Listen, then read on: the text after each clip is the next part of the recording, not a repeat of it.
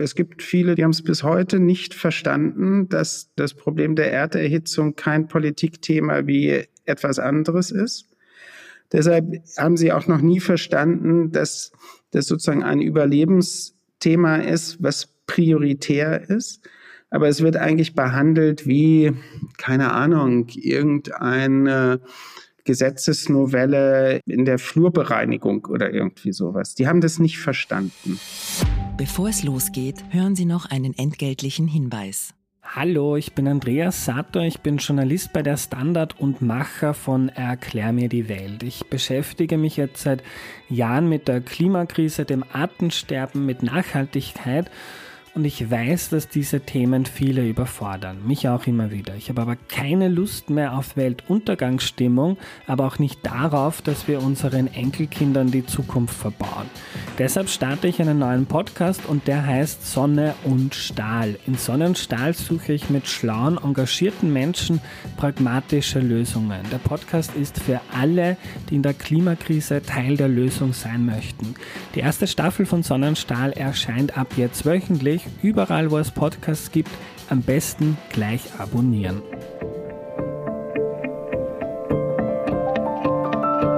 Tauwetter, der Profilpodcast zur Klimakrise.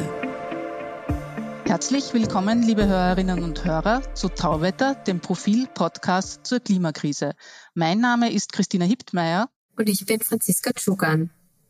Alle wissen, die Klimakrise ist da und wir müssen versuchen, die Erhitzung des Planeten einzudämmen. Aber passieren tut wenig bis nichts. Warum das so ist und wie dem gegengesteuert werden kann, darüber wollen wir mit unserem heutigen Gast sprechen. Er hat jahrelang vor der Klimakrise gewarnt, jetzt will er von Apokalypsen aber nichts mehr hören, denn die seien kontraproduktiv, so sagt er. Wir begrüßen den deutschen Soziologen und Bestsellerautor Harald Welzer. Herzlich willkommen, Herr Welzer. Hallo, guten Tag. Herr Welzer, unsere erste Frage wäre, wie kommt man als Soziologe dazu, zur Klimakrise zu forschen? Ist das nicht eigentlich ein Thema für die Naturwissenschaft?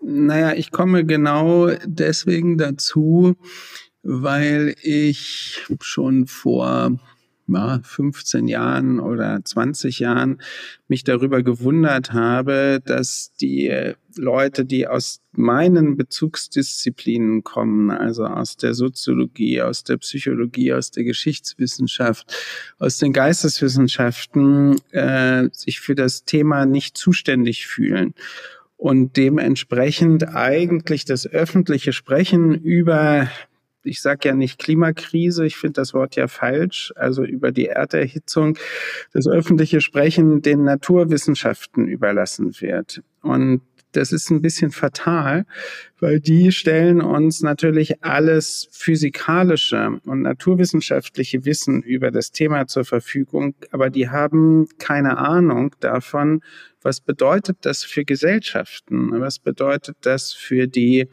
Haltungen der Menschen? Was bedeutet das für ihre Reaktionsbildung? Und wenn ich sage, die haben da keine Ahnung davon, ist das überhaupt kein Vorwurf an die Kolleginnen und Kollegen aus den Disziplinen, weil das, das fällt nicht in ihre Zuständigkeit. Das ist ein Vorwurf an gewissermaßen meine Seite, dass man sich halt darum nicht äh, ähm, kümmert. Und deshalb haben wir ein unzureichendes Verständnis darüber, wie ist eigentlich über dieses Thema zu sprechen, sinnvollerweise so zu sprechen, dass Menschen ein Motiv haben oder vielleicht sogar Lust haben, etwas an der Welt so zu verändern, dass man die ärgsten Folgen der Erderhitzung vermeiden kann. Sie haben ja, ja auch einen Vorschlag gemacht in Ihrem jüngsten Buch. Äh, da fordern Sie, jede Gesellschaft müsse einen Nachruf auf sich selbst schreiben. Wie kommen Sie da darauf? Und, und wie, naja, was soll das bringen? Na, also ich vertrete ja seit ewigen Jahren ähm, sozusagen die, das ist ja keine Forderung, wie kann man das formulieren? Ähm, die Vorstellung, dass es sinnvoll ist, äh, sich in Futur 2 die Dinge vorzustellen. Also zu sagen, wer, wer, wer will ich gewesen sein? Oder als Gesellschaft, wer wollen wir gewesen sein? Weil wir sind ja als Menschen in der Lage, uns unglaublich ja, vorausschauend in Zukunften zu entwerfen und von diesen Zukünften zurückzublicken, wie man einen Weg zurückgelegt hat, um in diese Zukunft zu bekommen. Denn nichts anderes meine ich mit dem Nachruf auf mich selbst. Das ist ja nicht der Nachruf jetzt individuell auf ein gelebtes Leben, sondern auf ein zulebendes Leben, dass man sagt, wie will ich denn eigentlich gelebt haben? Wie möchte ich mal am Ende darauf zurückgeblickt haben oder auch zurückblicken können? was wir da getan haben. Und das kann man für Gesellschaften genauso entwerfen. Und das Problem ist ja, dass wir im Moment und da ist ja die Kaskade von Krisenerscheinungen, in denen wir uns bewegen, der beste Beleg. Wir leben ja nicht mehr ähm, im Entwurf einer Zukunft, sondern in einer reinen Restauration der Gegenwart. Und dass das nicht funktioniert, erleben wir eigentlich jeden Tag. Wer müsste denn das machen? Wer, wer müsste den Nachruf schreiben? Wer ist die Politik äh, oder? Na, ich zum Beispiel. Oder viele, viele andere. Sie, die Leute, die politisch denken, die großes als großes Glück empfinden, in einem demokratischen Rechtsstaat zu leben und das Bedürfnis haben, den auch in Zukunft zu erhalten. Ähm, also da ist letztlich ist da jede und jeder aufgefordert und natürlich die Leute, die entsprechende Hebel bewegen können in der Wirtschaft oder in der Politik noch mal mehr. In Ihrem Buch geht es ja auch um das Aufhören ganz zentral und darum, dass unsere Gesellschaft keine Kultur des Aufhörens kennt. Ähm, aber wie meinen Sie das? Womit konkret sollen wir denn aufhören?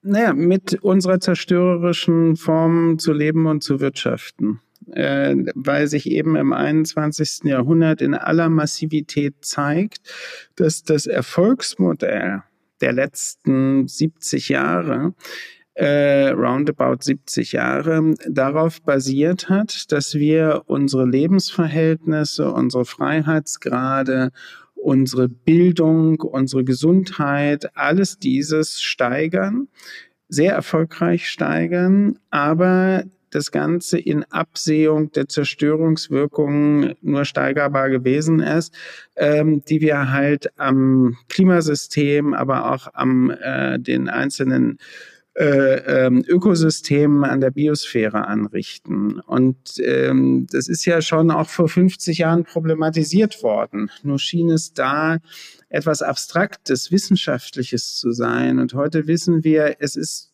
einfach völlig konkret, weshalb es aus, aus reinen, erstens aus reinen Überlebensgesichtspunkten heraus notwendig ist, mit dieser Zerstörung aufzuhören, aber für mich auch noch notwendig ist, weil ich gerne unsere Form von Zivilisation erhalten möchte, weil die eben ethisch betrachtet doch sehr große Fortschritte beinhaltet. Und ich würde das ungern preisgeben. Und wenn wir es weiter laufen lassen, dann wird eben der Stress auf der Grundlage von Umweltzerstörungsfolgen äh, permanent größer und wir sind immer noch mehr fixiert auf die Gegenwart und kommen überhaupt nicht mehr dazu, irgendein Konzept für Zukunft zu entwickeln.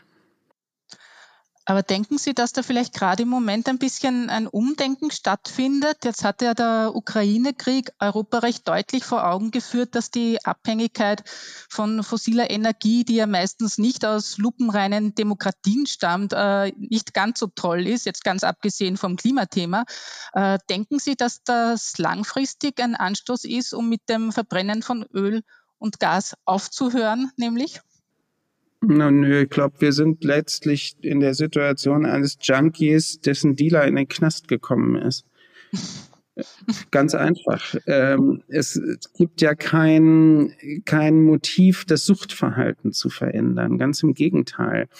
Wenn wir die heutige Energiekrise, ähm, und die wird ja noch weitaus schlimmer werden, mit der von 1973 vergleichen, dann war der Impuls, der Energiepreiskrise 1973 sofort einzusparen. Also in der Bundesrepublik war es so, dass die damalige Regierung Brandt äh, sofort etwas beschlossen hat, was heute geradezu exotisch wirkt, nämlich ein Einspar, Einsparauflagen für den eigenen Laden, also für die Behörden, für die Ministerien Äh, man hat sofort einen Plan entwickelt, wie die Heizungen runtergedreht werden, wie man vermeidet, dass unnötig Licht angemacht wird und so weiter und so weiter. Man merkt schon, wenn man das erzählt, denkt man, aha, Mhm, was für eine merkwürdige Idee, sofort anzufangen, Energie zu sparen, wenn man eine Energiekrise hat. Und man hat dann in einem zweiten Schritt, nachdem man das gemacht hat, ein Energiesicherungsgesetz gemacht, was Geschwindigkeitsbegrenzungen auf Landstraßen, auf Autobahnen vorgesehen hat, die autofreien Sonntage. Und man hat neben vielem anderen eine riesige Kampagne gestartet zum Energiesparen. Also ja, mit dem Hintergrund, die beste Energie ist diejenige, die gar nicht erst erzeugt werden muss. Davon sind wir 50 Jahre später, nach 50 Jahren Ökokommunikation und 30 Jahren Klimakommunikation, Lichtjahre entfernt, weil niemand bezweifelt, dass wir es unsere Zukunft so aussehen muss, dass wir immer mehr Energie verbrauchen müssen. Nur der einzige Unterschied ist, dass man gerne das jetzt so machen möchte, dass man nicht mehr so viel fossile, dafür mehr erneuer, sogenannte Erneuerbare. Aber die Steigerung, dass es vollkommen Konsens ist, es muss immer mehr Energie erzeugt werden, weil man immer mehr verbrauchen will, die ist vollkommen ungebrochen. Und daran merkt man, dass sich leider also man kann es so rumformulieren, dass die bisherige Kommunikation des Themas so falsch gewesen ist, dass es leider äh, zu solchen Ergebnissen führt. Glauben Sie, das liegt auch daran, dass äh, an einer Angst der Politiker vor der Nicht-Wiederwahl, weil äh, es würde ja auch ein, ein Fordern von Verzicht, Aufhören ist ja eigentlich nur ein Synonym für Verzicht, das kommt in der, unserer Gesellschaft nicht besonders gut an. Ist da die Politik zu feige vielleicht? Man muss dann gucken, wer spricht. Es gibt viele, die haben es überhaupt nicht verstanden. Die haben es bis heute nicht verstanden, dass die, die, das Problem der Erderhitzung kein Politikthema wie etwas anderes ist. Deshalb haben sie auch noch nie verstanden, dass das sozusagen ein Überlebensthema ist, was prioritär ist. Aber es wird eigentlich behandelt wie, keine Ahnung, irgendeine Gesetzesnovelle im, in der Flurbereinigung oder irgendwie sowas. Die haben das nicht verstanden. Äh, dann gibt es welche, die haben es verstanden, sind aber aus Lobbydruck äh, heraus nicht willig, das umzusetzen, was sie verstanden haben. Und dann äh, gibt es sehr, sehr viele, und das ist ja schließlich der Konsens, der gefunden wurde, die sehen, aha, da liegt schon ein gewisses Problem vor, aber wir erzählen den Leuten, dass sie sich nicht verändern müssen, weil wir haben ja ein magisches Wort erfunden und das heißt Dekarbonisierung. Und damit erzählen wir, dass man weiter alles steigern kann und die Autos immer größer werden können und so weiter, wenn es denn nur dekarbonisiert ist. Und äh, dann gibt es sehr, sehr, sehr wenige, nicht nur in der Politik, sondern auch in den Medien und dementsprechend auch im Alltag, die den Ernst der, des Themas tatsächlich verinnerlicht haben und verstanden haben. Aber das ist halt eine Minderheit.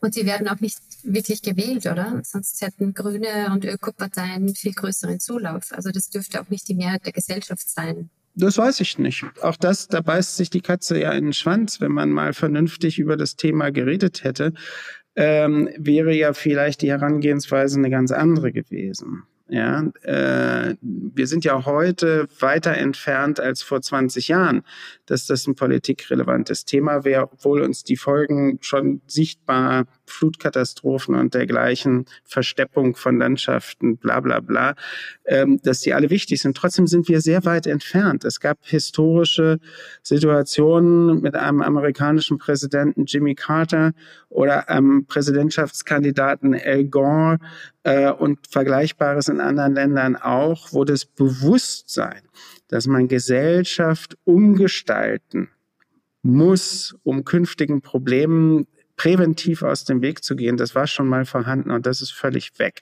Und es ist deswegen weg, weil man nicht darauf gesetzt hat, dass eine sozialökologische Transformation, wie ich das nenne, etwas Positives sein kann, ein Modernisierungsprojekt von Gesellschaft, wo man vieles mit großer Freude, großem Spaß und großer, großem Gefühlen von Handlungsfähigkeit und Selbstwirksamkeit machen kann. Nein, man hat was ganz anderes gemacht. Man hat gesagt, es ist endgeil, wie wir leben dürfen. Und es ist total super, dass wir immer noch mehr kaufen können. Und es ist das Allerschönste, dass wir permanent Weltreichweite erhöhen können. Und dadurch ist das erste Gebot formuliert worden, du sollst kaufen.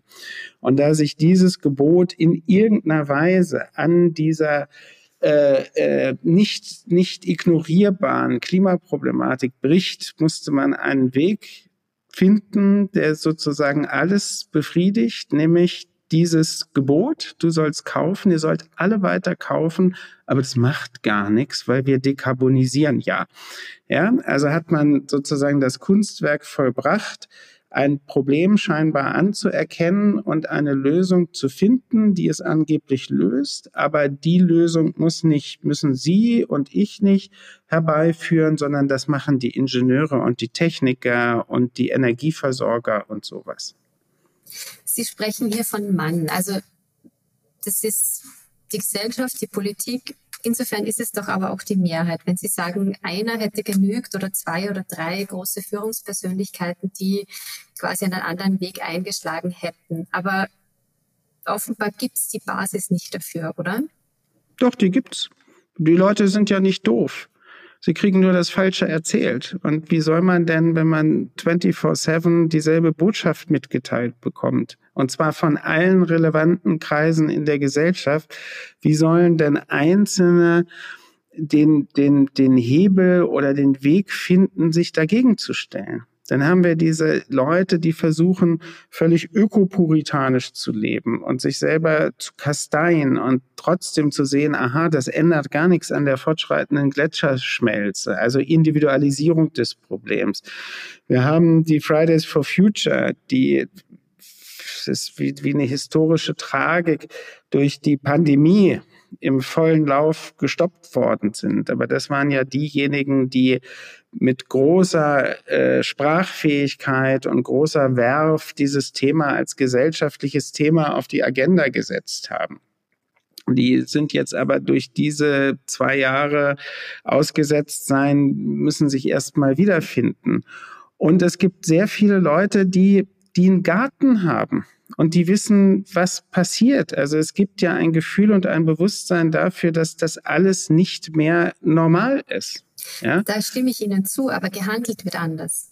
ja, aber gehandelt Problem, wird oder? anders, weil die Vorgaben für das Handeln andere sind. Das habe ich ja gerade versucht zu beschreiben. Wenn, wenn den Leuten von morgens bis abends erzählt wird, dass schon gegen den Klimawandel was getan ist, wenn man ein 3,5 Tonnen schweres Elektroauto auf den Markt schmeißt, äh, was sollen die dann machen?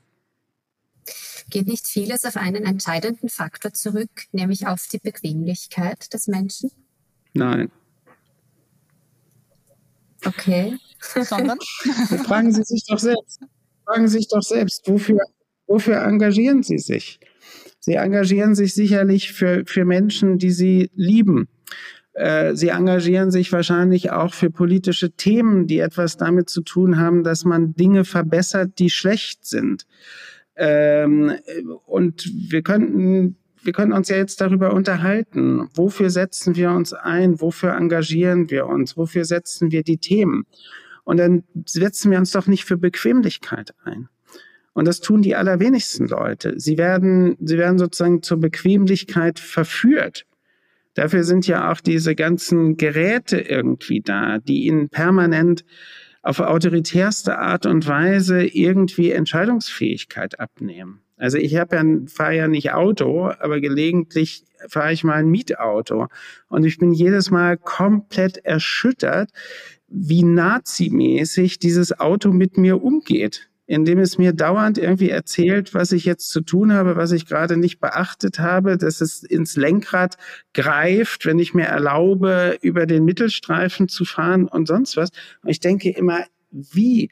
Ich bin doch kein Kleinkind. Ich bin doch jetzt schon irgendwie viele Jahre unterwegs und bin so erzogen worden, dass ich eigenständig urteilsfähig bin. Warum lasse ich mir denn jetzt gefallen, von einem Auto mir erzählen zu lassen, was ich zu tun und zu lassen habe? Und das macht Ihr Smartphone ja auch von morgens bis abends. Aber das ist ja, das, ist ja wie ein, wie ein äh, digitales Gefängnis, was da aufgebaut worden ist. Ja, und das kann man, daraus kann man natürlich ableiten, ja, die Menschen wollen irgendwie X oder Y. Aber wenn man ihnen die Freiheit gibt, etwas anderes wollen zu können, dann wollen sie sowieso andere Sachen. Und am Ende sind sie alle genauso wie Sie und ich, die wollen alle nur geliebt werden. Das ist das Einzige, was wir wollen. Neben dem, dass man was zu essen haben möchte und was zu trinken und Luft zum Atmen. Aber ansonsten wollen die Menschen nichts anderes. So. Und dann ist die Frage, welche gesellschaftlichen Verhältnisse kann ich herstellen, damit das realisiert werden kann? Das ist eigentlich total einfach. Also wir haben ja Gott sei Dank in Österreich und in Deutschland andere Statussymbole, die für junge Menschen interessant sind. Also bei uns geht ja die Zahl derjenigen, die einen Führerschein machen, schon alleine stark zurück. Und die wenigsten Jugendlichen interessieren sich. Die SUVs sind ja erfunden worden, für Seniorinnen und Senioren, weil man da leichter reinkommt und rauskommt. Das ist ja das große Geheimnis. Und das Marketing hat dafür gesorgt, dass das zum Lifestyle wird. Sie können den Vergleich machen zu den Kreuzfahrten. Wofür sind die erfunden worden? Ja, weil man sich nicht bewegen muss, weil man gewissermaßen stationär reisen kann. Ja, das sind solche Formen, die haben mit Jugendlichkeit und sowas doch überhaupt nichts zu tun. Aber für mich ist ja die Frage interessant. Ich frage ja nicht, worüber resonieren Menschen am Lebensende. Übrigens gibt es ja auch junge Menschen, die, die schwer erkranken ähm, und sich mit dem Ende konfrontieren müssen. Worüber reden Menschen am Lebensende? Wissen Sie das? Über die Fehler, die sie gemacht haben in ihrem Leben. Ja, aber nicht den Fehler, ich hab, hätte mir lieber einen Audi äh, äh Q7 statt eines BMW X8 kaufen sollen.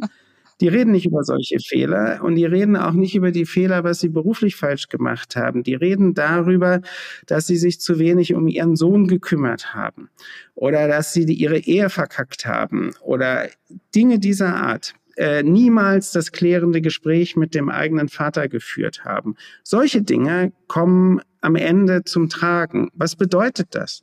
Es bedeutet, dass die zentrale Kategorie, um die es uns im Leben geht, die Beziehung zu anderen ist. Was auch kein Mysterium ist, weil Menschen soziale Wesen sind. Es gibt für uns nichts Wichtigeres als die anderen. Das ist einfach so. Ja, und das wird erfolgreich ausgeredet durch eine ein, ein, ein Marketing, was den Leuten verspricht, du bist glücklich, wenn du mich kaufst, mich Produkt. Das Doofe ist nur, das Produkt wird in einem halben Jahr durch das nächste ersetzt und das sagt genau das Gleiche. Du bist unglücklich, wenn du mich nicht kaufst, also kaufe mich und so geht das Spiel weiter. Das heißt, diese Struktur, in der wir uns aufhalten und wo Sie sagen, die Leute wollen das ja, ist eine Struktur der Erzeugung von tiefem Unglück. Und ich plädiere einfach nur dafür, dass man vielleicht mal einen Moment sich überlegt, nicht auf den ganzen Quatsch reinzufallen. Wie kann man dann die Leute ins Boot holen? Der Verhaltensökonom, nicht nur Gerhard Fehr, nicht nur der sagt, äh, mit Freiwilligkeit wird man beim Klimawandel nichts erreichen. Das wird nicht zum Erfolg führen. Viele sprechen jetzt allerdings jetzt schon von einer Ökodiktatur. Also wie geht man da am besten vor, dass die Leute nicht mehr ihren Suff kaufen und, und in, auf, auf Kreuzfahrtschiff steigen? Indem man bessere Angebote macht. Ganz einfach sollte eigentlich sogar ein Ökonom drauf kommen. Also der Punkt ist doch der, wenn wir 50 Jahre lang den Teufel an die Wand malen und sagen, alles geht kaputt, alles wird zerstört, da, da, die, da, da, da, mit der Konsequenz kehret um. Ja, dann ist das ein, ein abgelaschtes, längst in alle Medien eingepreistes Narrativ, was keinen Menschen interessiert. Ja, weil auch keine Handlungsperspektiven aufgezeigt werden. Wenn ich eine Gestaltungsperspektive aufmache und sagt, hey Leute, man kann doch in der eigenen Gemeinde die viel besser machen in vielerlei Hinsicht. Oder man kann die eigene Stadt umgestalten, sodass sie lebenswerter ist. Man kann Formen des Reisens entwickeln, die viel mehr Spaß machen und so. Dann kann ich genau das erreichen, ohne ein einziges Mal Klimawandel zu sagen, ohne eine einzige negative Begründung zu haben. Und die ganze Öko- und Klimaszene hat es ein halbes Jahrhundert lang versäumt, ein Gestaltungsangebot vorzulegen, etwas Mitreißendes zu erzählen, wo man mitmachen möchte. Dabei wäre genau das ziemlich einfach gewesen, weil offene Gesellschaften von der Gestaltung ihrer Mitglieder abhängen. Das ist die große Chance. Und da komme ich auf die Frage der Ökodiktatur. Die Ökodiktaturfigur ist der größte Schwachsinn, den man sich überhaupt vorstellen kann. Und ich bin tief erschüttert darüber, dass auch in der, in der Klimadiskussion dann immer auf so Gesellschaften wie China verwiesen wurde, weil die sind ja viel schneller und die setzen die Notwendigkeiten ja schneller durch als die Demokratie. Nichts tun die. Nichts. Und zwar deswegen, weil sie nicht entwicklungsfähig sind. Diktaturen sind starr. Sie sind statisch und sie petrifizieren sich mit der Dauer ihrer Existenz, was man dann schon immer an diesen uralten Führungsfiguren, die auf Lebenszeit da betoniert mit demselben Gesichtsausdruck irgendwo rumstehen, während rundherum sich die ganze Welt verändert. Und Diktaturen haben immer das Problem, dass wenn die Welt sich verändert, sie ihre Herrschaft nur durch Macht und Gewalt sichern können und durch gar nichts. Ja, und denen ist dann auch der Klimawandel völlig egal oder irgendwas. Sie sind ja, die tollen Chinesen sind ja nicht mal in der Lage, mit Covid umzugehen, wie man gerade sieht. Sie ruinieren ja ihre hochgelobte, hyper, giga tolle Wirtschaft. Ja, einfach deswegen, weil sie nicht in der Lage sind, eine Pandemie zu bewältigen. So, großes Lob der Diktaturen. Und da sage ich doch, hm, so schlecht sind unsere Demokratien doch gar nicht, weil Demokratien, jetzt zitiere ich den österreichischen äh, Kronzeugen dafür, nämlich Karl Popper, Demokratien diejenigen, diejenige Gesellschaftsform ist und Staatsform ist, die sich selber reformieren kann, die sich selber äh, modernisieren kann. Und das können die anderen nicht. Insofern ist das mit der Ökodiktatur ein, ein Phantasma von Leuten, die überhaupt nichts von Gesellschaft verstehen. Aber glauben Sie dennoch, dass man, um Klimaziele durchzusetzen, Verbote brauchen wird? Selbstverständlich braucht man das. Und das ist ja auch nichts Besonderes, weil keine, kein moderner Rechtsstaat ohne Ordnungspolitik und Ordnungsrecht auskommt. Ich meine, wieso gibt es in den USA pro Jahr 40.000 Tote durch Schusswaffengebrauch und bei uns so gut wie gar keine? Also das ist ja auch, das ist ja alles unheimlich banal. Also was spricht denn in, in einer Gesellschaft, die die Freiheit der Einzelnen durch Regulierung des Verhaltens der vielen sichert? Warum tut man so, als seien Verbote irgendwas Schlimmes? Äh, woher kommt aber dann die Aggression, die zum Beispiel Fridays for Future junge Menschen wie Greta Thunberg oder Luisa Neubauer auf sich ziehen? Da ist ja doch eine sehr reaktive Kraft am Werk, oder? Total. Aber das ist ja, wenn, wenn man das umsetzen würde, was die Fridays for Futures fordern, dann bedeutet das, Menschen müssen ihre Privilegien abgeben. Ja, und äh, dass diejenigen, die die Privilegien haben, sie nicht gerne abgeben möchten, äh, ist klar. Und das führt zu diesen, das sind ja auch im Grunde genommen völlig, völlig durchschaubare Affekte. Also ich finde es immer interessant, warum sagen wir mal, gestandene Männer, die 1,90 Meter groß sind und 120 Kilo wiegen und ein Auto mit 600 PS fahren, Angst vor einer schwedischen Schülerin haben, die 1,60 groß ist. Wie kommt denn sowas zustande? Wie kann man, was ist denn da verrutscht, äh, dass man davor Angst haben muss? Ja, das heißt, die Angst ist so berechtigt, dass sie dass sie offenbar jetzt da ist, weil vor 20 Jahren hätte kein SUV-Fahrer Angst vor einer Greta Thunberg gehabt. Oder? Nee, da gab es auch noch keine SUVs. Aber schwere Autos gab es auch schon. Nein, nein, nein, nein, nein, nein. Dieses Größenwachstum bis zur totalen Groteske ist ja sowas wie, wie die Agonie einer vernünftigen Gesellschaft. Es kann, kann doch kein Mensch erklären, was der Sinn sein soll, in, in einer modernen Gesellschaft mit einer modernen Form von Mobilität mit zwei oder drei Tonnen schweren Autos mit 600 PS irgendwie durch Innenstädte zu flügen. Dafür gibt es doch nicht den entferntesten Grund. Also irrsinniger und bekloppter geht es doch überhaupt nicht. Also zumal man dann selber noch nicht mal mehr in die eigene Garage kommt mit so einer Schüssel. Ja, also das, das ist doch alles völlig absurd. Und dann wirken solche jungen Frauen als, als Aggressionsanlass, weil die sagen, braucht man vielleicht nicht unbedingt. Das reicht schon allein, dass die zu, zu Hassobjekten werden von Menschen, die vielleicht Abitur haben oder studiert haben. Da merkt man doch, dass dieses, dieses Denken gewissermaßen fossil völlig versaut ist. Da ist doch was kaputt gegangen. Aber es ist nicht auch eine Chance vielleicht? Oder, oder reagieren die deswegen so aggressiv, weil es einfach die letzten Züge sind, in denen sie sind, in, mit ihrer Meinung? Ja, das kann sein das kann sein. Also da, da würde ich, klar, weil sie irgendwie merken, ihr schönes Leben, in das sie sich eingelebt haben, das ist möglicherweise gar nicht für immer fortsetzbar. Und das macht ihnen furchtbar Angst, weil sie sich gar nichts anderes vorstellen können. Äh, sie sind ja Direktor von Futur 2, einer gemeinnützigen Stiftung mit dem Ziel, alternative Lebensstile und Wirtschaftsformen zu fördern. Welche Wirtschaftsform wäre denn zukunftsfähig Ihrer Ansicht nach? Na, das ist natürlich eine total voll fiese Frage, weil man jetzt nicht mit der ökologisch tragfähigen Wirtschaft um die Ecke biegen kann, die gleichzeitig unser zivilisatorisches Modell äh, zu bewahren imstande ist.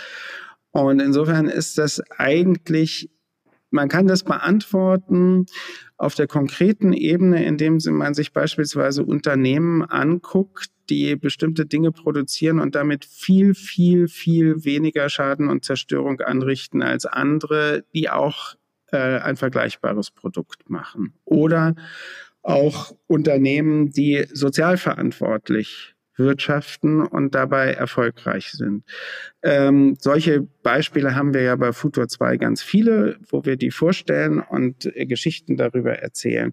Aber was die Wirtschaftsform selber angeht, habe ich keine Antwort, außer die Vermutung, die Hoffnung, dass es so etwas geben könnte wie einen ökologisch aufgeklärten Kapitalismus. Also unser Kapitalismus ist ja so wahnsinnig erfolgreich, weil er eben sich über die Zerstörung keine Rechenschaft ablegen musste. Aber können wir uns das nicht vorstellen? Ich meine, es ist die, die geschmeidigste Wirtschaftsform, die bislang hervorgebracht worden ist. Ja? Warum soll er denn nicht so geschmeidig sein, dass er mit der Zerstörung aufhört? Man kann ja ein einfaches Beispiel nehmen und sagen, ein, ein Kapitalismus, der die wahren Kosten ausweist, also Kosten nicht mehr externalisiert, sondern internalisiert. Also dahinter verbirgt sich ja, dass wenn wir ein T-Shirt kaufen, wir nicht die wirklichen Zerstörungen an, an Umwelten bezahlen, die durch die Transporte angerichtet werden, nicht die äh, Zerstörungen, die durch Pestizide angerichtet werden, nicht die Kosten, die Arbeitskräfte erleiden müssen, die nicht geschützt sind, die durch Kinderarbeit und so weiter. Das zahlen wir ja alles nicht. Ja, deshalb kann ein T-Shirt irgendwie fünf Euro oder sowas kosten. Und wenn man die Kosten internalisieren würde, dann würde ja was Interessantes passieren. Die Produkte würden teurer werden.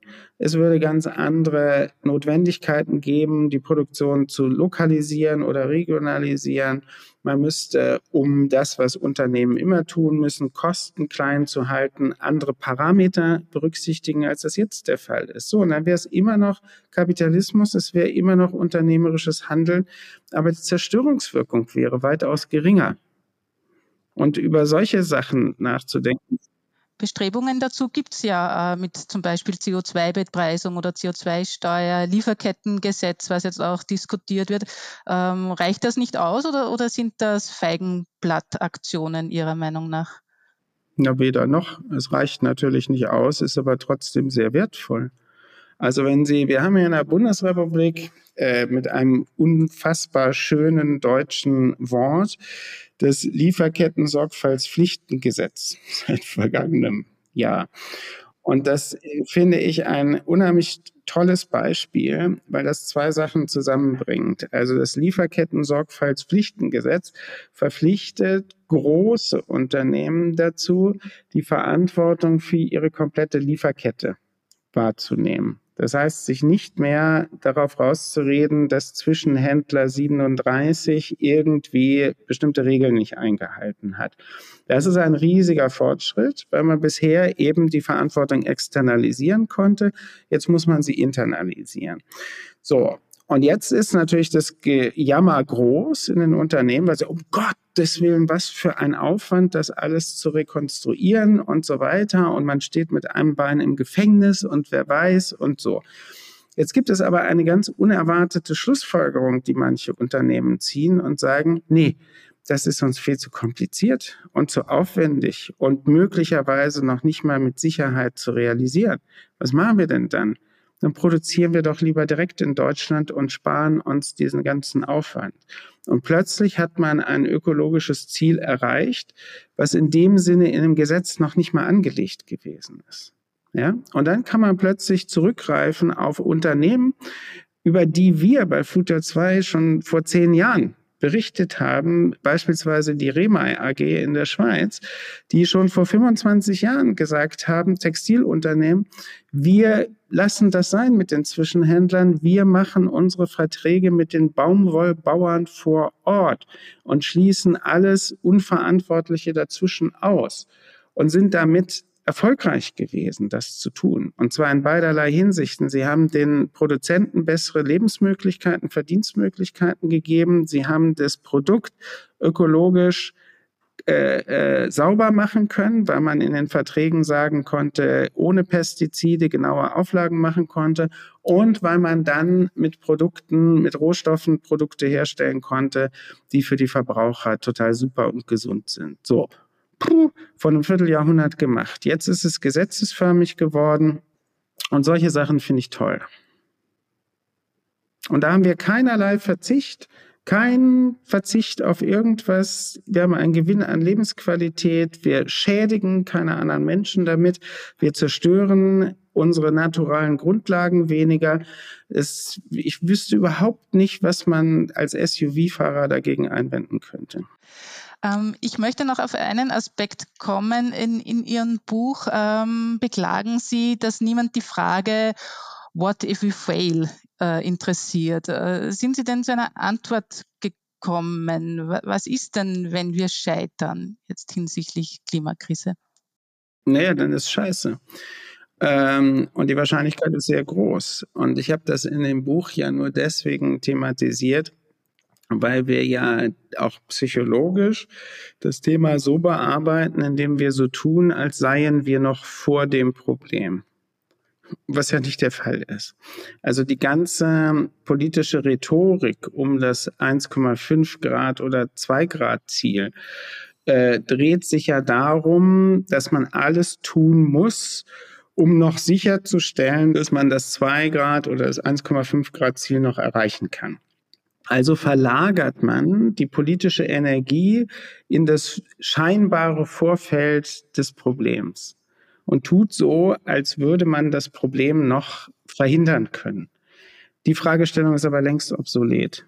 Die ist völlig obsolet, weil die Flutkatastrophe in Deutschland im vergangenen Jahr hat genau das gezeigt. Und Sie wissen aus Ihren Regionen, aus den Alpen, was Themen wie Bodenerosion, äh, äh, Bodenverluste angeht. Was ich lebe in, in Brandenburg. Wir haben das fünfte Dürrejahr in Folge. Da ist schon im März Waldbrandgefahr in der höchsten Stufe. Hier hat es seit, seit Ende Februar nicht mehr geregnet. Das sind ja alles konkrete Dinge. Das heißt, wir sind ja nicht im Vorfeld der Erderhitzung und ihrer Folgen, sondern wir sind da drin. Das heißt, die ganze politische der ganze politische Instrumentenkasten muss ganz anders ausgelegt werden. Nicht auf die Verhinderung der Erderhitzung, sondern auf das Leben mit der Erderhitzung und selbstverständlich auf die Prävention noch schlimmerer Folgen in 30 Jahren, weil das sind unsere Handlungszeiträume. Das, was wir heute erleben, ist ja das Ergebnis der Emission von vor 30 Jahren. Auch das verstehen ja die Leute nicht, weil die Kommunikation so schlecht ist. Das heißt, das, was heute verhindert wird, hat positive Folgen erst in 30 Jahren. Wir müssen jetzt mit dem Schaden, der bereits angerichtet ist, leben. und müssen dementsprechend andere politische Gestaltungen vornehmen. Also nicht die Fiktion aufzubauen, wenn wir dann 2050 dekarbonisiert sind, dann sind wir die Probleme los oder haben sie gar abgewendet. Das ist ja Quatsch. Sehr mythisches Denken. Jetzt kommt es darauf an zu sagen, wie machen wir unsere Infrastrukturen resilient? Wie entwickeln wir robuste Städte? Wie denken wir über Schwammstädte nach, anderen Umgang mit Wasser? Wie verbinden wir das mit Erhöhung von Lebensqualität? Wie stellen wir uns auf die ganze Flüchtlings- und Migrationsgrößenordnung äh, äh, ein, die auf uns zukommt? Wie bauen wir unsere Gesellschaften integrativ? Ja, solche Sachen sind angesagt und nicht eine Fiktion, wo man dann, wie im vergangenen Jahr, da bin ich ja fast ohnmächtig geworden, da sterben 200 Menschen an einer Flutkatastrophe und allen halben sagt man, oh, das ist ein Weckruf. Es ist ja kein Weckruf, sondern das ist der Sachverhalt, ja, vor dem man irgendwie, da kann man aufhören, davor zu warnen, wenn er da ist. Es ist irgendwie so, wie vor einem brennenden Haus zu stehen und zu sagen, das könnte aber brennen, wenn wir nicht alle Anstrengungen darauf richten, im Jahr 2025 die Möglichkeit des Brandes zu äh, äh, verhindern. Also es ist ja alles auch, wenn man es ein bisschen satirisch betrachtet, ist es ja alles vollkommen lächerlich.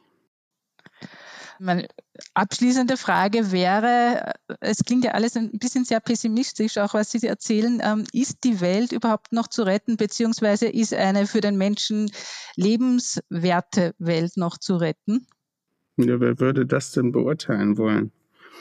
Also das ist ja, das ist, wäre ja eine Überheblichkeit der Gegenwart zu sagen, die künftige Welt ist nicht mehr lebenswert. Genauso wie es total durchgeknallt ist aus meiner Sicht, dass es jetzt diese Protestbewegung die letzte Generation gibt. Also wie kann man denn so unfassbar arrogant und selbstbezogen zu sein, von sich zu behaupten, man sei die letzte Generation und klebt sich dann auf Autobahnen, um irgendwie die, die Welt zu retten. Ich halte von dieser ganzen Rhetorik überhaupt reineweg gar nichts. Weil niemand von uns ist imstande, die Welt zu retten. Niemand Einzelner hat eine Verantwortung für die ganze Welt. Aber wir sind doch in der Lage, Wege anders zu beschreiten, als sie über Jahrzehnte vorgegeben gewesen sind. Ja, und damit kann man Dinge erzielen, damit kann man Sachen erreichen und sich nicht ständig irgendwas Bombastisches vorzuerzählen, dass man immer gleich das Ganze machen muss. Das Ganze kann man eh nicht machen. Das ist, ist, ist ja totaler Blödsinn.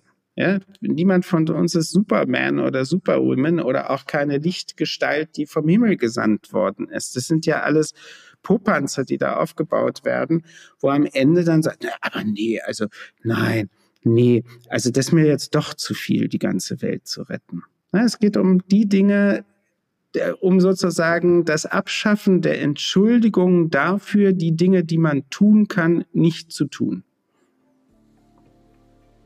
No excuses. Ich fasse zusammen, äh, wir müssen die Erderhitzung viel mehr noch als Chance begreifen, als wir das bisher tun und weniger von der Apokalypse sprechen, als eben von einer Zukunft, in der wir alle noch leben wollen und unsere Kinder leben wollen. Vielen Dank fürs Kommen. Das war Harald Welzer. Wer ihn live erleben möchte, hat dazu am 13. Juni in Wien Gelegenheit. Harald Welzer wird auf Einladung der Beratergruppe Neuwald-Eck bei einer Abendveranstaltung über Abschiedsrituale für Organisationen sprechen. Wir würden uns freuen, wenn Sie uns auf Twitter unter Profil Tauwetter folgen würden. Schicken Sie uns Anregungen, Kritik, Feedback entweder via Twitter oder per Mail an podcasts.profil.at. Empfehlen Sie uns weiter und abonnieren und bewerten Sie uns auf den gängigen Plattformen wie Apple iTunes oder Spotify. Besonders freut es uns, wenn Sie unseren eigenen Tauwetter-Feed abonnieren. Den finden Sie, wenn Sie auf den genannten Plattformen nach Tauwetter suchen und ganz einfach auf Abonnieren klicken. Das war's für heute. Danke fürs Zuhören und bis zum Freitag in zwei Wochen bei Tauwetter.